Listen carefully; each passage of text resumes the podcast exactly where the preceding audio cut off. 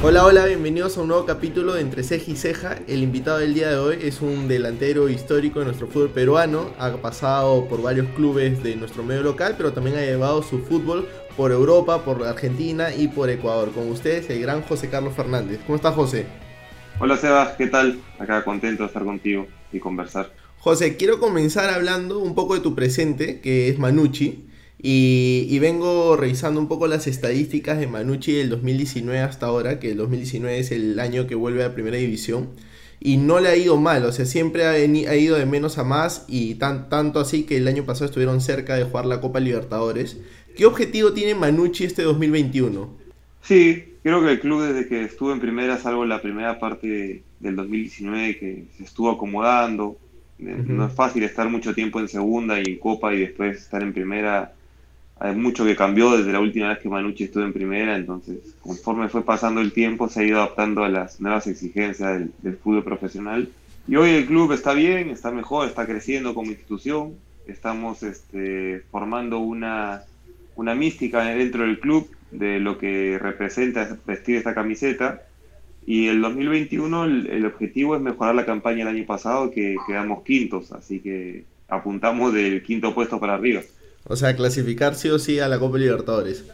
Sí, es el objetivo que, nos pusimos a comienzo de año, porque hay que siempre mejorar lo que se hizo el, torneo pasado. Y, bueno, no va a ser fácil porque todos los clubes están bien preparados y ahora esta fase 2 se ve que los partidos son más, competitivos. Sí, porque todos pelean por algo, ¿no? Este, y este y el formato de esta nueva de esta nueva liga, que juega en una fase primero con algunos y después la fase 2 todos contra todos, hace que todo sea un poco más, más competitivo al, a lo último. Ustedes acaban de jugar ahora hace poco la final de la Copa Bicentenario con Cristal. ¿Y qué tan difícil es ganarle hoy a Cristal? Sí, bueno, eh, tiene una regularidad y aparte este, tienen un, buen trabajo en, menores y que hoy se ve reflejado, ¿no? Nosotros competimos, creo que hicimos una buena final, eh, marcó eh, en este tipo de, partidos, creo que, los errores puntuales son los que te determinan el, resultado. Y, bueno, Cristal tiene más experiencia que, que Manucci en, jugar este tipo de partidos. Nosotros tenemos gente muy experimentada, pero igual la organización, digamos, todo el ambiente que se genera alrededor de una final influye y, y creo que al final eso terminó pesando, ¿no? Sí, y, y, además, como tú lo has dicho, es un equipo que viene eh, haciendo las cosas bien desde abajo como institución, ¿no? Entonces eso a la larga se va viendo las diferencias con, con otros clubes en nuestro medio local, ¿no? Sí, pero no fue de la noche a la mañana, ¿no? Este, Fue todo un proceso. Eh, yo me acuerdo cuando estuve en Cristal en el 2013, eh, ellos ya tenían un, un plan de, de que el club sea autosostenible, que, que la Bacu ya iba a sacar el, el, el, apoyo, sí, el apoyo y que ellos tenían un plan en determinada cantidad de años ellos sean autosostenibles. Y bueno, hoy por hoy se ven los resultados. Desde ese momento, 2013, ya hacían un trabajo importante en menores y hoy la mayoría de chicos que, que en su momento estuvieron en menores, hoy son parte importante del club. Sí, sí, es verdad eso. José, hablando un poco, un poco de, tu carrera, de cómo iniciaste, ¿quién te impulsó a jugar fútbol? ¿Cómo, ¿Cómo así decidiste, quiero ser futbolista, quiero dedicarme a esto? Sí, por mi papá básicamente, mi papá este, un loco, es un loco fútbol, fanático, le encanta el fútbol. ¿Eran de ver fútbol juntos todos los días? Todos los días, todos los días. En ese momento cuando era chico no había tanto fútbol a la mano, no había que esperar lo que, lo que te llegue a la televisión. Sí, sí, Pero más que nada era jugar mi papá jugaba y era ahí acompañarlo los fines de semana a sus partidos y yo jugar. Y bueno, también cuando es tu pasión, este, no hay mucho que, alimentar, sino este, lo tienes ahí a la mano y así como, no sé, de repente a, un arquitecto de, chico le encanta construir con legos o con figuras, y ya se va viendo que la arquitectura va a ser su pasión, para nosotros es lo mismo, ¿no? ¿Eras más bueno jugando fútbol que, que en clases o no? No, no, la verdad que no eran no, no me iba mal en las clases. Sí, no me iba mal. Aparte era una, una condición para yo poder eh, entrenar. Tenía que cumplir en el colegio. Es una condición que hasta que me fui a Europa era innegociable. Cuando yo estaba en la universidad era, bueno, quiero jugar fútbol, pero tienes que estar en la universidad. Entonces iba de la mano. y hasta ahora sigo con 38 años, acabo de terminar un máster, así que siempre el estudio fue, fue de la mano del fútbol. ¿Y dónde debutaste? Eh, eh, ¿En qué club? En el Upau Copsol, en el 2002. ¿Ya? Eh, ¿Te acuerdas el primer partido o no? Sí, claro, contra Cienciano en Cusco, empatamos 1-1 con pase mío, de cabeza. O sea, el mejor debut, o sea, de hecho el mejor debut era meter gol, pero no ha sido un mal debut meter un, pase de gol, ¿no? No, de hecho que fue buen buen debut, inclusive la industria que en ese momento era es el, periódico más importante de Trujillo, me dio como el, mejor jugador de la cancha y eso para mí fue, un aliciente para lo que se venía ¿Y, eres de guardar esos recortes donde sales en los periódicos o, por ejemplo, no sé, pues tu familia los tiene todavía cuando al inicio, no sé, en una portada, cuando estabas en Alianza o, o no eres de tanto de esas cosas? Sí, cuando me casé, mi mamá le dio todos los recortes a mi esposa, le dijo, ahora te toca a ti tomar la posta. ¿Y ya? Y bueno, Luciana sí, eh, recolectamos varias cosas hasta fácil el 2012, 2013, que dejamos de, comprar periódicos en casa, ¿no? Pero hasta ese momento sí habían bastantes recortes. ¿Y dónde viviste la etapa más linda de tu carrera de fútbol? ¿En Alianza? Ah, sí, en Alianza. Sin lugar a dudas, en Alianza. No he tenido eh, otros años lindos que he disfrutado mucho del fútbol, pero por lo que significa Alianza para mí, para mi familia, por las cosas que me tocó vivir, sin ser la mejor época como institución del club, pero la verdad disfruté mucho estar en Alianza. Para mí era, era un privilegio y un sueño ir cada día a Matute a entrenarme. ¿Y aún anhelas con retirarte ahí? O sea, siempre está el, anhelo, el deseo, el sueño de retirarte en el club de cual eres hincha pero hoy estoy en un club que también quiero mucho, que es el club de mi ciudad, el club del cual cuando yo era chico eh, mi papá me llevaba al estadio a ver a Manucci porque era el, equipo de la ciudad. Y, y, hoy que estamos, como te dije hace un rato, construyendo o poniendo las bases para que este club sea un club importante a mediano plazo, estoy disfrutando mucho mi etapa acá en el club también. Ya son dos años, tres años van a ser este año y la verdad que estoy disfrutando mucho mi, estadía acá en este club. Y así como, como tu mejor temporada o tu mejor época que has vivido en Alianza, esa en Alianza Lima, ¿dónde es la peor época que tú hayas dicho esta es la peor temporada que hayas, que hayas tenido en tu trayectoria? Creo que yo estuve en Garcilaso, o en, ese momento, lo que es Cusco ahora, antes de Garcilaso. Estuve cuatro meses, los últimos cinco o cuatro meses del 2014 me costó mucho adaptarme. Eh, venía el campeonato en Argentina había acabado en mayo y yo recién pude jugar mediados de agosto. Tuve casi tres a cuatro meses parado sin competir. Y encima llegar a la altura me costó la adaptación. Eh, venía de mucho tiempo en, en, el extranjero, de estar en equipos grandes. Estuve en Alianza, en Cristal antes de ir a, Cusco. Y volver a, a, los manejos de un equipo de provincia me, me costó, me chocó. Y, bueno, no, no pude hacer goles. Fue el único, equipo, el único equipo donde no pude anotar goles. Así que sí, diría, si hay una mala temporada por elegir sería esa. Y ahora que se habla un montón de la salud mental, ¿cómo has manejado esos momentos de crisis que has tenido alguna vez en tu carrera? Como por ejemplo tu, tu paso por Cusco, que no hayas metido ni un gol y para un delantero de hecho es un poco frustrante. Sí, en, realidad eh, manejo bien la presión. Eh, no es algo que me, que me asuste ni me cohiba, manejo muy bien la presión. Sí eh, es algo que le tienes que tener respeto y tener muy fuerte la cabeza. Eh, hoy por hoy con las redes sociales eso es... Hoy muchos se preocupan de la salud mental cuando pasan casos como los que han pasado en Uruguay o cuando Felipe sale a hablar de la salud mental. Todo el mundo sale a hablar de la salud mental, pero después... Pero lo dejan ahí, ¿no? Para la pose nada más. Pero al día siguiente hay un partido y son los primeros en criticar en redes o, insultar a los jugadores. Entonces, eh, hay que saber que, nosotros somos como cualquier otra persona que cuando te da mal eh, las críticas nos duelen y cuando no, no, va bien el elogio muchas veces nos marea. Pero eh, una vez eh, leía a Martín Palermo y decía, ni burro cuando te va mal, ni Dios cuando te va bien, siempre neutro, así que hay que manejarse así. Y si te tengo que hablar sobre lo sucedido en Chile con Alianza Lima, ¿qué anécdotas me puedes contar? Porque yo creo que eso, o para el hincha Alianza Lima, si le habla de la Copa Libertadores, al hincha más reciente como el más joven, se acuerda de eso, de hecho. Sí, porque está en historia, ¿no? Y ahora con el pasar de los años uno se da cuenta que quedó en la historia del club.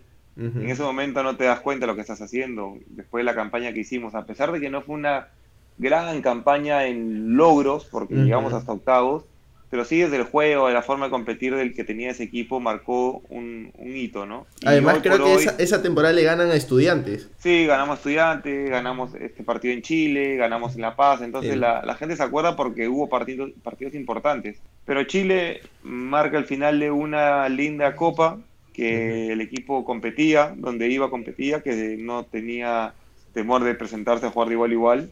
Y de la forma como nos eliminan con, con toda la, polémica y todo hace más, eh, más grande esa, esa copa, ¿no?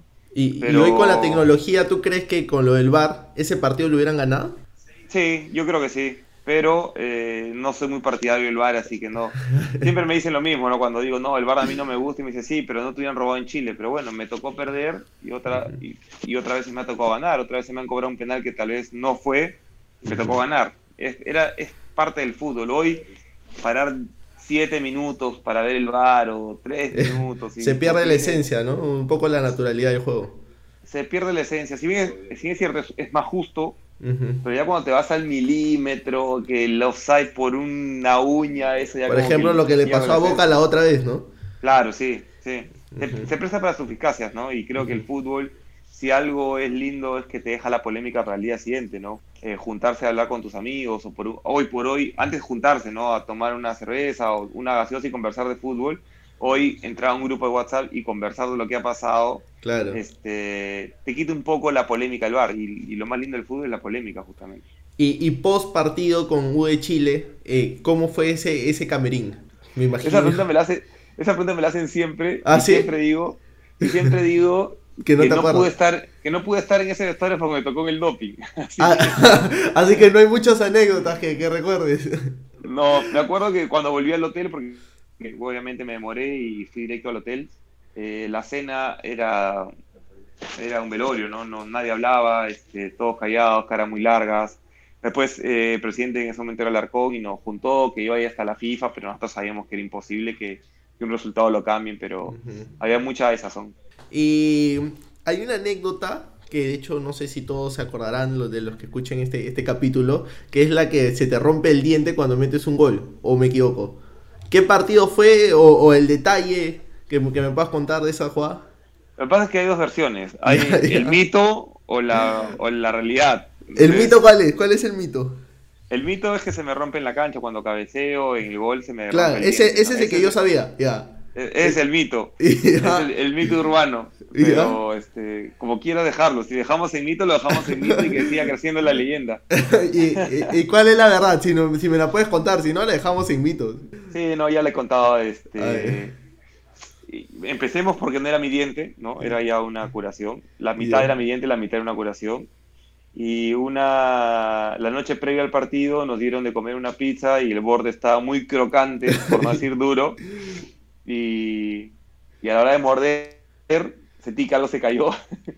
y cuando sonreí, bueno, faltaba, faltaba el diente. Entonces, la gente que estábamos ahí en, en, la mesa, les dije que se me cayó el diente y bueno, fue un mate de risa. Y, el día, y en ese momento el preparador físico era Alexis Cortés, me dice, mañana, el partido a las 9 de la noche, me dice, mañana vamos temprano al dentista para que te pongan el diente. Y le digo, mira, yo soy muy nervioso con el dentista, este, déjame así que yo mañana voy a hacer un gol, vamos a clasificar y voy a salir en la portada sin diente. Por eso en el primer gol yo salgo corriendo a la banca y señalo el diente así porque eh, fui a buscarlo, fui a buscarlo a Alexis. Entonces, este, pero esa es la realidad. Este, yo, yo, pensé que, habías cabeceado tan fuerte que se te había roto se te había roto el diente. Y José, ¿cuál es la clave que tienes o, para estar vigente aún en el fútbol? Porque ya con 38 años y con un pasado por varios clubes y ha jugado en provincia, ha jugado en Lima, ha jugado en Europa. ¿Cuál es la clave que tienes tú para estar todavía vigente en el fútbol? Creo que el respeto a la profesión. ¿no? Muchos quieren ser futbolistas, pero no saben el sacrificio que esto, que esto implica. Y después siempre digo a los más chicos que todos quieren lograr lo mejor en el fútbol, que es jugar en Europa, ir a la selección, eh, tener dinero, tener fama. Pero eso es lo que tú le pides al fútbol. Pero ¿qué le das tú al fútbol para que el fútbol te dé eso? Entonces, es dar lo mejor que tengas, respetar la profesión, ser un futbolista profesional las 24 horas del día. no pido, no, no digo que hay que ser santos porque nadie es santo, ¿no? Este, tomarse una cerveza, salir de fiesta, ir a una discoteca, eso no, no, no es prohibido. Y lo, hacen, y, lo hacen, y lo hacen los jugadores de Europa, ¿no? Tú ves a Neymar eh, haciéndolo, pero como tú dices, ¿no? Respetando la profesión. Sí, hay que respetarla y saber cuándo, ¿no? El, No se castiga eh, eso, sino se castiga el, el cuándo, el cómo, el exponerse también. Es una imagen y no puedes estar dando espectáculo y ese tipo de cosas, ¿no? ¿Y qué deuda pendiente sientes que todavía tienes con el fútbol? No, en realidad, este, hace unos años pensaba que, salir campeón era lo más importante, que era como que una obsesión que tenía, que no he podido ser campeón nacional. He jugado tres finales y he perdido las tres finales. Este, pero hoy eh, me quedo, hace poco vi unas palabras de Escola, que es el, futbolista argentino que se retiró, que dijo, me voy en paz. Y creo que si mañana me tocara retirarme, postearía lo mismo, ¿no? Me voy en paz, porque estoy contento con lo que me ha tocado, con lo que el fútbol me ha dado, porque he disfrutado mucho el camino y, lo sigo disfrutando. Entonces, este, creo que lo que venga de ahora en adelante es simplemente es un regalo y hay que aceptarlo. ¿Y el retiro lo tienes a corto plazo o todavía no es algo que lo has pensado? Sí, es algo que lo vengo pensando ya un par de años atrás, como preparando la cabeza. No tengo un, tiempo definido, pero sí sé que el final está más cerca y que voy preparándome. Y va a depender cómo acabo cada año, ¿no? De, replantearme muchas cosas, eh, desde el lado familiar también, este, las opciones que pueda tener de trabajo y, poder decidir si seguir o si empezar, seguir en el fútbol desde otro lado, ¿no? Este, Eso justo te iba a preguntar, o sea, ¿te ves como director técnico, como director deportivo? Sí, hace unos años me veía más como entrenador, hoy me veo más como director deportivo. Hoy siento que hay mucho más por hacer y de forma más integral que del lado de director técnico. Creo que del lado de un director deportivo, trabajando de una forma más integral, se puede aportar más, hay que encontrar el lugar donde te permitan desarrollar todos los, proyectos y planes que hay, porque eso depende de la gente que está al mando de los clubes. ¿Cuál es el gol que más has gritado? Uy, en realidad grito todos los goles, muy parecido. Seguro uno con la U, contra la U, que diga. Sí. Este, el gol que más he gritado ha sido el clásico del 2012, seguro. Eh, lo, el Nacional. Lo, recuerdo, lo recuerdo. Fue muy emotivo, había mucha carga emocional, ¿no? Había muchas, este, la familia había jugado un papel importante ese clásico y la verdad que, había mucha carga emocional en ese partido y por eso fue el, el de fuego, no solo mío, ¿ah? sino de todos los compañeros el gol lo celebro con la banca y se ve mucha emoción en, ese, en esa celebración. Y la emoción, y la emoción o, la preparación para un clásico, no sé, cuando fue, tu primer clásico, ¿es nervios? Eh, ¿Estás como que con, las ganas de meterle un gol al clásico rival? Eh, no sé, o sea, yo me imagino que, por ejemplo, no sé, ya, yo soy hincha de la U y me toca jugar contra Alianza, algo de nervios va a haber.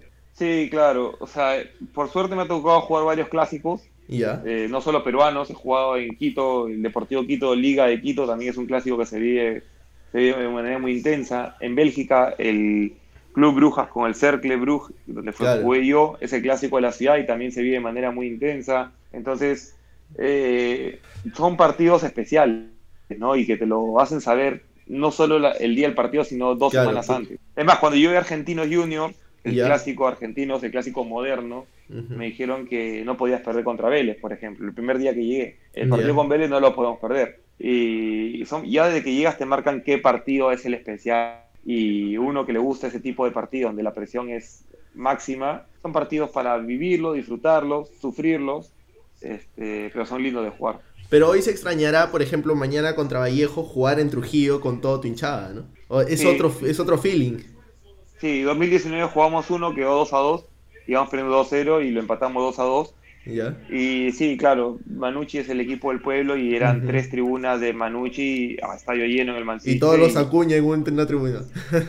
sí. No, Vallejo ha ido creciendo en hinchas. ¿ah? Vallejo está haciendo las cosas bien también. Eh, es un club joven a la comparación de, de, Manucci y que está creciendo con, con hinchada, ¿no? Pero pero sí, este tipo de partidos se tienen que jugar con, estadio y con hinchada de los dos equipos, ¿no? Se, disfruta mucho más. ¿Cuál es el apodo que más te incomoda o que el que más te guste? ¿Es Latan? ¿Y ya lo aceptaste o, todavía hay una como que un pequeño, una pequeña jodada? No, no, Slatan lo me fastidiaba al comienzo. Claro, porque obviamente compararte con un jugador es como que para un propio jugador no es tan tan bueno, ¿no? No, pero era básicamente porque, claro, salí en los periódicos Zlatan Fernández y el hincha que no me conocía o no me tenía muy visto, diría, voy a la, a la, cancha a ver a Zlatan y se veían con este tipo y que no es ni, la, ni el zapato de Zlatan y decía, oye, me han estafado, entonces este, pero después, eh, cada vez que me preguntaban por eso, iba aclarando que era más que nada, me lo habían puesto por un parecido físico y en el juego estábamos muy distantes, obviamente. Entonces, al final te acostumbras y la gente te, conoce también como es Latan y ya te, te, adaptas. ¿Cuál es el defensa más difícil que has enfrentado? El Cheven en casa. Lo tengo acá al lado, por eso. No creo, ¿ah? no creo. Creo que, creo que han habido más difíciles, creo. ¿ah? Es que me preguntan, ¿el defensa que más te ha costado? El Chevin en casa. en, los entrenamientos, seguro. Ahí sí, ahí sí. Este, no, o sea, me he podido enfrentar a grandes defensas, pero siempre digo que el, defensa más rankeado con el que me enfrenté, por ejemplo, fue Godín, en un, un partido eliminatoria. Y, y no es que lo sufrí mucho, pero sí, bueno, era el respeto y, y la y yo siempre he sido bien picón, entonces la, la gana de poder compararte y decir, bueno, yo estoy al nivel de estos, de estos tipos y quiero demostrar que, que, no me va a costar. No sé si fue difícil o no, porque no quiero faltar de respeto ni, ni agrandarme, claro. pero sí este fue... Es el, más renombrado que, con el que te has Claro, el, el, de más nivel, ¿no? ¿Y eres de, de tener alguna cábala antes de entrar a un partido? Cábalas, todo, miles pero, van cambiando, van cambiando año a año. Pero hay, hay algunas que sí me han acompañado a lo, mucho, a lo largo de mi carrera, ¿no? Por ejemplo, soy de, de agarrar un par de zapatillas el primer día de pretemporada cuando me voy a la concentración y las uso todo el año para concentrar, no las cambio, ¿no? Por ejemplo, una de las tantas que te puedo decir. ¿Y, y de intercambiar camisetas? ¿Eres de coleccionar camisetas o no? Eh, tengo una buena colección de camisetas. El otro día estuve revisando. No soy mucho de cambiar. Eh, cambio más con mis amigos para tenerlas de recuerdo. Pero cuando he ido tengo algunas importantes. Tengo el Atlético de Madrid. Tengo una de Ronaldinho cuando jugaba en Flamengo. Eh, tengo de Nacional de Uruguay. Tengo algunas de... Bueno, Julichi, por ejemplo, que jugó conmigo y que es amigo mío. Me regaló la de River campeón de, de América. Entonces, tengo una bonita colección, pero no soy mucho de cambiar. Y si te tengo que preguntar por lujo, y tendrías que contarle a la gente qué es lujo. Lujo 22. Sí, lo llamo como que es mi contribución a la sociedad, mi granito de arena. Eh, si bien es cierto, es un emprendimiento mío, pero más que, que como negocio o como trabajo, lo veo como un aporte a la sociedad. Es una librería virtual librería deportiva básicamente de fútbol, el 90, 85% son libros de fútbol.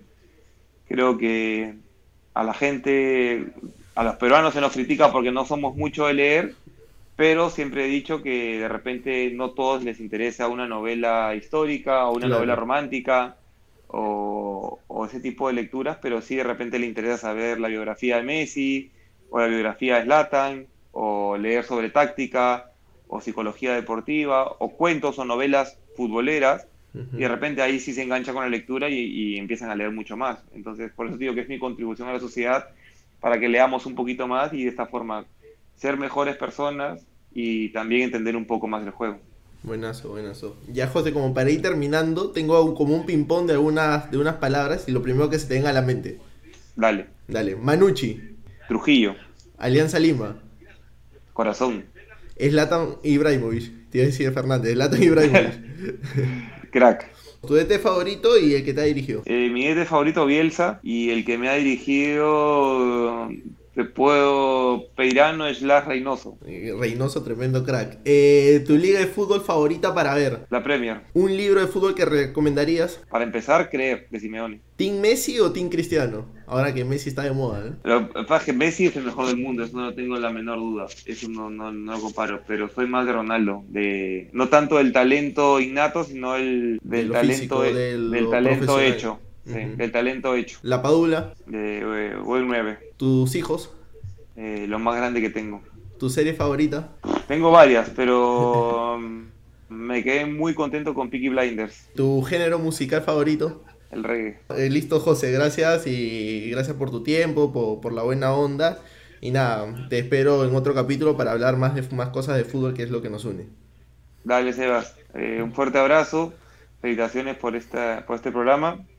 Sé que recién lo estás haciendo, que ya tienes algunos invitados, no solo de fútbol, así que invita a la gente que te siga y que, y que te vean. y, de pronto también está el Cheven en casa acá, pues, ¿no? Que Sí, ya lo comprometemos al Che para Ya lo comprometemos, lo comprometemos. Gracias, José. Gracias, gracias por la buena onda. Un abrazo, cuídate. Chao. Cuídate. Bueno, hasta aquí llegamos en un nuevo capítulo más de Entre Ceja y Ceja. Hoy me acompañó José Carlos Fernández, tremendo delantero del fútbol peruano. Y ya saben, no se olviden de suscribirse, de darle like y si les gustó, compártanlo. No se olviden de escuchar y de buscarnos por todas las plataformas digitales Entre Ceja y Ceja. Un fuerte abrazo, hasta la próxima.